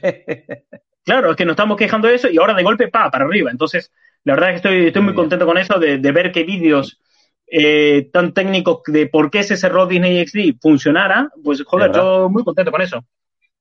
Así que pues nada, creo que, creo que realmente estamos consiguiendo este primer objetivo de conseguir que el canal crezca con un contenido que se pueda diferenciar a partir de este punto de más de investigación, de explicación, y por el otro lado, que creo que podemos conseguir nuestro segundo objetivo urgente, que es llegar a los mil suscriptores y las cuatro mil horas de reproducción, que es lo que te pide YouTube para monetizar. Aunque realmente nosotros, dentro de nuestra estrategia, que no la vamos a explicar ahora porque creo que es un coñazo para la gente, no nos interesa tanto el monetizar, sino lo que conlleva tener cuatro mil horas de reproducción y mil suscriptores, porque eso te ayuda con un montón de otras movidas más locas de, que pasan cuando trabajas en Internet y que no vamos a comentar por no aburrir. Una promesa, para así decirlo, para YouTube, eres como un rookie y dices, eh, hola rookie, vamos a dar Claro, sí, es que, es que te da, te da un montón de... Bueno, no da igual, ahora no vamos a hablar de eso, tendríamos que hacer un programa entero de YouTube y, tal, pero no, no es el caso. Así que nada, muchísimas gracias. Respondiendo a la pregunta, estamos muy contentos, muy contentos. Sí. Eh, muy ilusionados. Y ya te digo, estos son los dos principales objetivos. Luego tenemos una lista más de cosas para hacer, como pequeños logros que sacamos por el camino. Así que eso. ¿Quedan más preguntas? Porque no estoy cómodo eh, tampoco hablando de nosotros mismos. O sea, sí estoy cómodo dando las gracias, pero tampoco estoy cómodo porque es en plan, eh, a la gente le importan los temas de lo que hablamos, no nuestro puto culo. O sea, no. ah, pues mira, si quieres empiezo a sacar un montón que piden cosas personales. no. hay cuatro comentarios de Javi Chin pidiendo chiste. Eh. ¿Por qué te haces esto, Javichín? Eh, yo lo agradezco un montón. O sea, solo dan rienda suelta a que diga más estúpidas tonterías. Así que, colega, eh, ¿dónde, ¿dónde está mi papel VC? Comenta Juan Mayatal. Ok. Eh. Vale, entonces, para cerrar el, podcast de hoy, que ya con esto cerramos, que ya llevamos mucho rato con tema de preguntas y demás. Sí. ¿Chiste o le respondes tú ya directamente al fulano que nos dijo, o sea, solo decís mierda? Las dos cosas, ¿no? Si ya lo han pedido tanto el chiste, tengo un chiste y luego le respondemos eh, para el Ah, vale. No, pues a lo mejor lo quiere funcionar o algo. No, quiero, lo sí voy a invitar a Leonard para que esté presente, ya para Leonard Nimoy, que siempre cierra, a Leonard Nimoy, que siempre cierra el programa con nosotros. Ah, bueno, sí, está bien. Leonard, que quede ahí presente. El chiste y el intro de Ukelele ponen en el, Exactamente, en el chat. La intro de Ukelele quiere volver, Martín. Eh, yo no digo más. Mm, es, que para, es que para el tema de es que para el tema de intro tenemos una idea desde hace un tiempo, pero el confinamiento no nos deja hacerla. Porque, claro, necesitamos ayuda y estamos un poco aislados. pero sí que se vendría una intro. De hecho, la gracia sería que hubiera para el número 100. Pero para el número 100 vamos a seguir en podcast cuarentenoso, así que no va a poder ser. Pero bueno, así que nada, bueno, te, voy a dejar a ti ahora. Muchas gracias a todos los que nos habéis acompañado en este directo, a los que nos estáis escuchando en Spotify y en Evox, a los que estáis descargando el podcast, que, no para de entrar gente nueva todas las semanas, y lo que decíamos antes, al gracias por ayudarnos a seguir creciendo en este proyecto.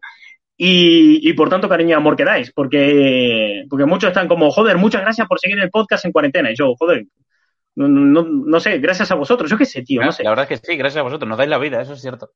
Ahora también te digo, me he metido en un berenjenal, he empezado a hablar de esto, me he dado vergüencita, me quedo quieto, no, no he sabido qué decir, así que digo adiós y te dejo a ti. Lo sé. en fin. Eh, nada, yo es que yo quise hacer chistes con todo el tema de Trump y demás, pero es que, ¿sabes cuando la realidad te supera y, está muy por encima? Me puse a, darle vueltas a esto, porque él proponía, bueno, si esto mata a la gente, vamos a hacerles llegar el desinfectante a los pulmones y esto va a ser bueno. Igual ahí Trump le da la vueltita y saca un nuevo, un nuevo tratamiento médico que eh, te blanquea los dientes y te blanquea el ojete bebiendo lejía, todo de un solo paso, ¿sabes? Y eso realmente es lo único que he podido sacar de chiste, ¿sabes? Un tratamiento médico a base. Es que no puedo, no puedo superar la realidad de Las Vegas y lo de Trump. Así que imagínate un nuevo tratamiento médico con lejía, que sucedería eso. Beber lejía, vale, genial. Pues mm, te comes la pastilla de lejía, te blanquea los dientes y te blanquea el ano. ¿Tú dirías que la expectativa y la presión social del chiste te han superado hoy? Sí, mogollón, mogollón, pero totalmente además, ¿eh? O sea, eh, la gran del chiste es, que, eh, es, que, venga solo. O sea, si, si lo queremos forzar, eh, pues pasa esto. Bien. Y como respuesta al que dice que solo hablamos mierda bien, o sea, porque me gusta que terminen, solo habláis mierdas bien. O sea, es como. leo literalmente. Leo literalmente, o sea, que no decís más que mierda. Bien. O sea, puntos suspensivos, bien. Me gusta, me gusta porque, eh, bueno, te van a responder claramente.